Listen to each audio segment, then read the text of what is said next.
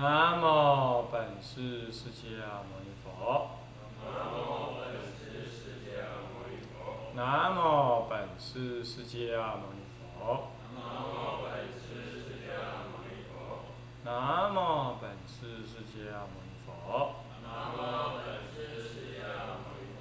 无上甚深微妙法，无上甚深微妙法，百千万劫难遭遇。百千万劫难遭遇。我今见闻得受持，我今见闻得受持，愿解如来真实义。愿解如来真实义。静心戒观法，戒观修习安那般那假相观法第二十。各位比丘、比丘尼，各位沙弥、沙弥尼，各位居士，大家阿弥陀佛。阿弥陀佛。先放手。那么我们上一堂课呢，上到了这个心二，更一心二，所谓的坐禅要法当有十种中的第五，也就是结跏趺坐，这个结跏趺坐，结跏，这个跏呢，通于那个一个竹字边的那个竹，手足的那个足，结跏趺坐，啊，那个趺就是足背，啊，就结跏趺坐，左手压右手，闭目合口，齿不相灭，端身平视。那么这其实这就是七支做法，啊，上一堂课跟大家讲，所谓七支，也就是身体的身仪啊，所以说行住坐卧，啊，这四威仪当中的坐威仪。天台修禅法，将这个他禅法当中以四威仪来来分别所谓的常行三昧、常坐三昧、半行半坐三昧，还有什么呢？这个什么非行非坐。那么就以行坐来分别，常行三昧就一直绕佛啊、观。这个绕佛啊，在原始佛教里头啊，它就一直是一个很重要的一个修行。它绕佛等同于拜佛。我们呢，在几年前，我们南普陀那个啊毕业典礼啊、毕业旅行啊，去印度的时候，也到了那个啊尼泊尔啊，我们看到这个，他们绕那个塔，拿那个经，然后嘛嘛嘛嘛嘛嘛嘛嘛嘛嘛嘛嘛嘛拿那个绕那个那绕经的那个那个什么转轮啊法轮啊，那念念念念有词啊，他就在那儿绕。声闻人尤其非常注重经行，不过他经行是直来直往为主，去差不多二十二十米左右，那么。他晚上心行的时候呢，也经行哦，他要修的很很入味的时候啊，他晚上还照经行，那么就呃在树林之间呢、选两棵树之间，哎。基本平坦，那么就用扫帚简单扫一扫，他们的次主先主哈，那么晚上的时候呢，这两棵树头儿吊两个灯笼，啊，也是一样惊喜。所以那个行禅呢，是一个很有传统的一个修法，所以天台讲啊，这个禅法常行三昧。那么呢，当然呢，一切三昧以以坐的三昧呢最容易入，所以常坐三昧。那么再来呢，就是半行半坐三昧，这法华三昧忏呢就是半行半坐三昧。啊，那么呢，像啊这个常坐三昧啊，不像常行三昧啊，我们很明显容易看到就是波州三昧就是。啊常行三昧，飞行非坐三昧啊，是吗？那个随自意三昧，天台有有部随自意三昧，那就是非行非坐三昧。一般来讲，以长以半行半坐三昧，就动静相调啊，最适合出击。那么呢，根性刚立的人，他可以长行三昧，九旬但行不坐，但立但行啊，不坐卧，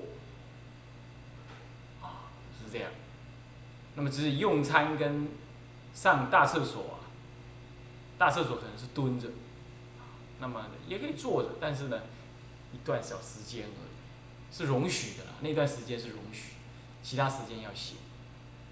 那根据古书的记记载啊，我们古大德啊，他做长行三昧的时候啊，他那个墙壁啊是有包这个防撞的机制，草啊，啊，像像我们现在榻榻米很厚，然后呢，因为他要长行嘛，有两个东西，那房子里头有两个，他那个建设是这样，这是一个方方的房子哈，那个佛龛在正中央。那么沿着四周的墙壁呀，是做那个防护。那么再来呢，这个四周墙壁稍微隔一点的地方做那个护栏，很挺坚固的护栏，也是包的那个草啊或者是布啊，让你撞不坏。那古时候没有钢铁嘛，那就是用竹。现在现在我看也是用竹或木，但是要包那个什么，包那个运动器材外面的那种那种海绵，有没有？啊运动器材的握的那种海绵要包那个，这样这样包。那么多高呢？差不多在腋下。你要修行的人呢，最好你可以做那个可升降的，在腋下低一点点，然后多宽呢？就是一个人走的宽，稍微宽一点。那么在那走，扶着，扶着这样的。当然了，有人不这样做了哈，就就这样干起来了。啊，不过是古书上是这么讲。那么地呢，不能硬，最起码要木板。那么最好就是土的，土的，土质的，有那个脚气、土气呀。啊，那不会太湿哦，又不能太湿哦。这样子。那万一你摔倒了，你不会受伤。那么真正修的时候，最困难就是前一个礼拜到一个月之间，非常的困难。非常的想睡，我这书上是这么写的，我没试过，但应该想象得到。那么会起幻境，如果你那个准备的功夫不足的话呢，不要随便轻试，轻易尝试。然后呢，乃至于有点幻觉啊，怎么样？那甚至于呢，走路的时候根本看不到墙壁，走走走就睡着了，啊，他在绕嘛，就睡着了，嘣，就墙壁就撞上去，一个包。就这样，所以他必须要怎么样？一个人头以上的那个防护，好，那个那为什么扶着呢？你就在走的时候这样子半扶或者不扶，这样走，走，啊，一不小心就睡着了，那睡着就哐就挂下去，就就就都倒下去了。那为了要避免这些危险呢，整个这样倒下去啊，你你旁边有个柱那个扶着，哎哎就就撑一下。那么后来有人发展，我也看到他，他干脆就吊两个。我们那车库上有那个，那个什么，那个吊环，哎，对，那个那个体操队那个吊环。那他干什么用呢？他放低一点，就吊在腋下睡觉，站不住的时候要睡睡一下，这也是一个善巧方便。你可以想象得到，那个九十天不卧不坐，啊，这不是容易。那么有人修过这个法，他私下跟我讲说，没什么收获了，但是呢，就是总是给自己一个刺激啊。那当然，他讲没什么收获，可以解两种解读，一种就哦，真的没什么收获，因为个人的因缘嘛。那第二种就是他谦虚，啊，是这样。啊，不过不管怎么说了，法是要应机，才是能得利益。不是说我要那个法，我要做那样子，我也要沾那个边，那嗯，我如何？这不不是这样子，你要应激。有的人是怎么样呢？有的人呢，他那个心力不容易提，那意那个法的是那个念力不不容易提，你叫他去思维法义，他就没什么因缘。那这样子的话，但是他体力足，他有那种猛劲，好这样，哎，他修这个长行三昧呢，单一之入，可能是契机。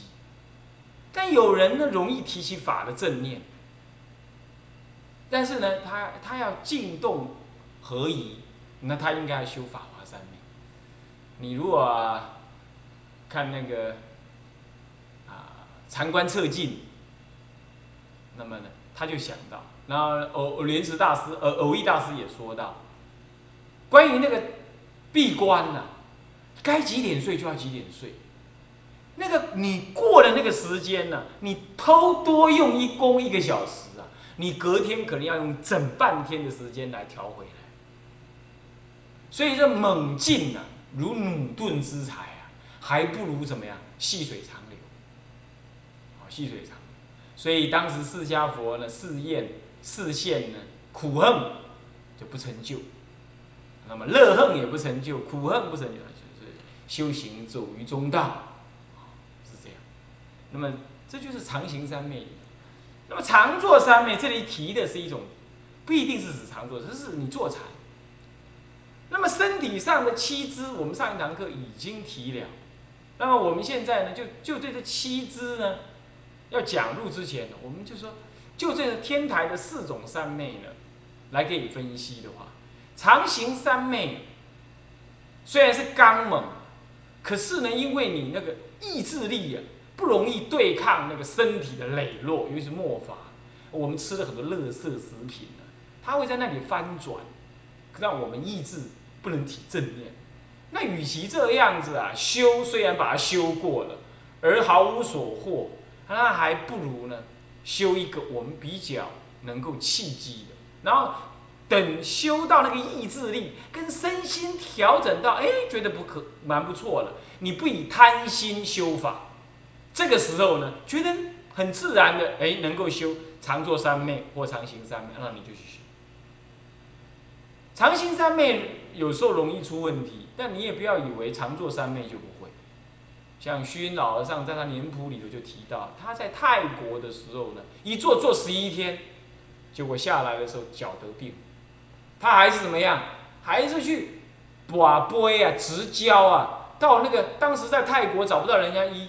就问伽蓝还韦陀，好像是伽蓝那样，韦陀呢？啊，问了韦陀菩萨，后来说吃了黑豆子，滚汤啊呢，去吃好了，啊，当然了，也震惊泰国的上下，包括太皇啊，觉得哦，支那来的和尚，我还我们还以为没禅定，禅定功夫还不错，这是当时的这个这个这个这个这个这个，呃，这个这个这个这个。居士啊，所写的这个啊，这个嗯，虚老上年谱啊，是这么记载啊啊，是这么记，可能没有错了啊，是这么记。那么这就所以说常坐，你要没有调身呢，也是有问题。所以就单只做这件事情来讲，固然是七支做法，所谓的啊，这个头颈摆正一支。眼垂帘，闭目三分，二支；齿相合，舌顶善恶，三支；肩膀放松，四肢；鸡嘴挺直，五肢；脚结印，脚结痂，六支；手结印，第七支。那么现在我们仔仔细细的来谈它。所谓的身，所谓的头摆直啊。是指的说，它自然的挺直，也不太用力。那么你的那个臀部啊，垫高四指到六指之间的高度，那么你的脚结印还有两膝着地哈。坐下来的时候呢，那个因为因为你身体的自然结构，它重心会落在哪里呢？会落在你这个脚盘三角的，就是臀部为一角。两个膝盖为两角，合起来这个三角当中的接近臀部这个地方，重心是落在哪？然后呢，这样坐下来之后呢，那个那个头啊、鼻、下巴，还有你这个双乳之间的这个心窝、肚脐，到你的会阴，这完全成一条线，不扭转，不移，不挺，不搂，完全成一条自然的直线。那么这是在我们初修的时候要这样讲，气如果一动的话呢，它像什么呢？它像那个，你看那个什么，那个灌气娃娃有没有？你把气灌足了，那个娃娃你根本不用叫它挺直，它自然挺直。你要是做得好的话，你不直也得直。你那个骨骼啊，什么什么椎间盘突出了，哪一只哪一个骨髓怎么样了？全部因为你的气通了之后，它会调调调调调，慢慢调，慢慢调，慢慢调。某个过程当中会过不去，过不去，过不去，最后咚过去了，椎间盘归位，归位，看突几个它就归位几个，归位几个，归位几个，一路调，一直调，非常的管用，这是最好的医疗。好，所以说所谓的挺直是这个，这样叫做直。那么会阴要知道会阴穴在哪里？就男女根跟肛门之间这条直线，男根跟肛门这条直线当中那一点。那是会阴，那这个这个穴跟你的什么涌泉呃那个什么玉泉穴啊是相当啊不不是什么穴，呃百会穴说错了，百会穴啊是怎么样？涌泉在脚底板啊记错了，那个百会穴啊这两条穴必须要是一直线，简单讲就是这样。而百会在哪里？两耳之间连线的重要，这个穴也很重要。这个穴呢，必要的时候如果是那种。急发性的那高血压，然后整个脸都涨红了的这种，你在百会穴上给他出个血，就让他流一滴血，挤出一滴血来，好用针啊，干净的针啊，用头皮针扎一下，流一滴血，一滴就好，不要太多，啊，大部分都可以救，救得了。脸快斜啦，嗯，不省人事啊，搓搓耳耳垂子，让他滴一滴血，那么食指的让他滴一滴血，啊，尤其百会最重要，让他松一滴血，气一通了。就没事，那当然了，也有人说这个也不完全是这样，不过极大部分情形他可以这样做。好了，这这是两个穴，所谓的手头摆直，它的内在里头是指的是这样子，你观想它是完全一直线。那么密教里头呢，还多了讲一件事，就是所谓禅，就是所谓中国人讲的丹田，他们另外一个名字叫做身法功。那么身法功呢？他们观想成为一个正三角形，像个金字塔一样，底端三角形，正方也是三角形，叫三角锥体。那么在哪里呢？其实就是禅宗，基本上差不多就是禅宗讲的那个丹田，在你的肚脐下方四指的表面，然后伸进去，伸进去在哪里？伸进去在我刚刚说那个百会呃百会穴跟会阴。穴的这个这条直线当中，那那个地方才是真正的所谓丹田。所以我们常讲说，手肚脐下四指，有人把手在那个皮肤表面，那也可。那么《清净道论》里头说啊，《清净道论》也这样修哦。你看，所以说南传、北传、藏传都注意这一点。他怎么说呢？他说：“你把衣服解开，看看那个地方，看那个地方啊，看你肚脐下方四指，把它看着，取那个像。”去做，取那个像，这也很善巧，这也很善巧，是这样的啊。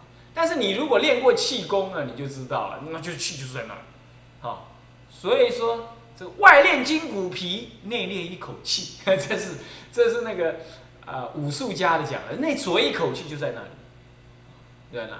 我们常常讲的武侠小说讲说破功了，所谓破功就是。你的气功强过他，然后呢，你的气功打入了他的什么呢？他练丹田那个丹呐，然后把他的气打散，几十年的功力全部散光，他没有力量，真有这回事，啊，真有这个回事，啊，丹田一松开来，你全部没有力量，脚也没力，手也没力，整个人软趴趴的，所以练功一定要绑住啊，缩腹啊，这也都是有这个原因的。那么呢，禅坐当然不练功，不过这些生理上的位置呢，起码你得要知道它相关的关系。那么就头摆正，是这样。所以表面看起来是呃眉间、鼻头、嘴、下巴对着心窝。所以我们常常讲说，眼观鼻，鼻观心，有没有？这就是这个意思。他讲的意思是说，你不要这样，你不要这样，哦，你不要这样，就鼻观心是这样。所谓观，就是要看下来，鼻子对着这个心窝，啊是这样。但在内在里头，我说过，事实上是这一条什么呢？密宗讲叫做中脉，中脉是很重要的。他们往生的时候是靠中脉离开的哈。破瓦法就从中脉走，好，那么呢，修那个 C C，然后从这个从中脉里，从丹田一直出来出来，然后观想那那粒红色的 C 从这里出去，那么呢，他们也走这里，所以这里从从百会穴出来，因此呢，所谓真正的讲，事实上是这条线完全一直线。那么呢，密教尤其禁止或劝勉人家不要抽烟，它的主要论点就是说，抽烟的人中脉萎缩。中脉萎缩，那就气不容易通，气不容易通，是这样。不过呢，中国又有另外一套说法，因为气脉的走法有各种样子，好，那么修气脉明点是藏传的系统，那是有他们的系统。但是中国呢，呃呃呃，有另外的，它跟道家有关，这这这是另外一个说法。那么等一下再提。那么好，那么就这样就静坐了啊。那么就所以，我们先讲第一支是这样，头摆正啊这样子。那么第二支呢是眼垂帘啊，这垂眼帘呢啊，把皮了眼皮。这个垂帘分两类系统，一类系统是强调是怎么样？闭三分，能够看三分吧？不，我们看很多佛像有没有？那个眼睛垂着。哦，你从下面看，哎，它垂，这个你看藏传佛教眼，它差不多垂五分，它不是垂三分。那么你到西印度去看，它那个佛像啊，几乎不垂，眼睛大大。有时候我们看的不太习惯，哦，还有印象吧？是不是这样？眼睛大大，所以它修法不同。那么以中国的传统，天台的传统，它走两个路线。像禅宗的话，都一般建议人家垂三分。垂三分目，三分吧，不要太暗，不要太亮，太亮起伏，太暗昏沉。那么三分目看在哪里呢？看在眼前一尺的地方，眼前一尺的地方。当然眼镜要拿掉了，所以你这样远远的看他，哎，真的像佛像雕的那个样子，眼睛垂垂的。可是你要真的往低的低的下来看，哎，他眼睛事实上还亮着的。还真着的，就吹三分木，这个是一般最好。有什么原因？第一，不容易起幻觉，尤其晚上完全无灯光的环境，那你切记用这样子做，用这样子做是最好。尤其在深山里做，自己做这样最好。你看不容易起幻觉，这样懂吗？好，那么禅宗呢，常常强调是这样，三分木，三分木。可是呢，呃，这个显明长老啊，他曾经教导，那是可能他在天台中学下来的，那那有另外一套。我们姑且啦，啊，文献上还没看到，那姑且可以认为那是天台另外一个看法，他完全闭目。不过他有个特别的做法，你眼睛看在哪？看着正前方，看着，看着，然后。也就是你的眼睛事实上是看着看着什么？看着你的眼皮的后方，你听听得懂意思吗？你眼皮遮起来，而其实你眼睛在看，也就是所谓的眼根在用，不过是用用在哪里？用在看那个黑暗，看那个脸皮眼皮的黑暗那边。所以你注意看啊，他眼睛是睁着，比如说这样，然后。他眼睛没有垂下来哦，他眼球子没有这样啊，天天盯软，他没有这样，他是往前看。这个是修冥相最好。禅坐到某个程度的时候，冥相会现前。他下面这里有讲到观珠手中之珠，冥相现前，有没有？这可见呐，这个是当时西域传进来的一种禅法，是有这个做法。那么这样子容易现名相，它不容易昏沉。因为你如果哈垂三分目，三分目在有余光，也不容易昏沉。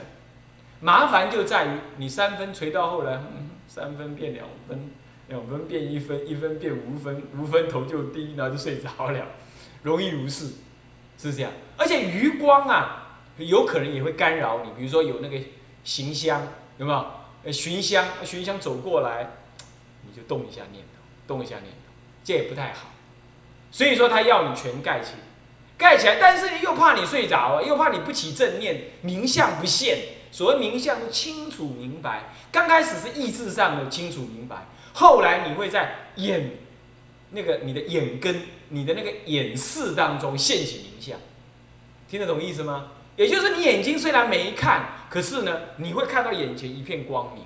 这不是什么正静，这是这是静坐当中入某一种定的时候呢，它自然的反应。有人认为这叫大光明相，简直是笑死人。这 这只是生理反应而已啊！这什么叫大光明相？这哪跟那个有什么关系？完全无关。不过会经历这个过程，会经历这个过程。那这个过程当中啊，你一天啊，保证只睡两个小时啊，精神饱满，说话大声，吃的又少。食少安怎样啊？做多身体够好，啊，个精神饱满，困得个少。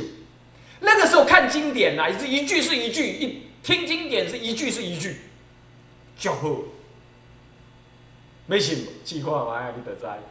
百变将将的无，啊，有人是练太极拳来帮助自己入定，吼啊，这个都是外道法了，但也很好，也是一个方便，那绝对是个有好处。就是管你什么十二指肠溃疡溃到要剪光光了，要砍光光了。我有一个姑丈，很早期的，在台北住在南京东路那里。好我小时候他是病的不成人形，后来就是练什么，练太极拳，再练什么，再练气功，这样子，吼，非常的健康，健康到实在看不出来他七十几岁，他真的是病到快死掉哎，整天就是在愁眉苦脸，这样子，半年的时间给他练起来，那是外道哦，他都能这样，外道法他都能这样。那你说佛法，那你这更不可思议，哦，你说所以小指关当时就是因为什么？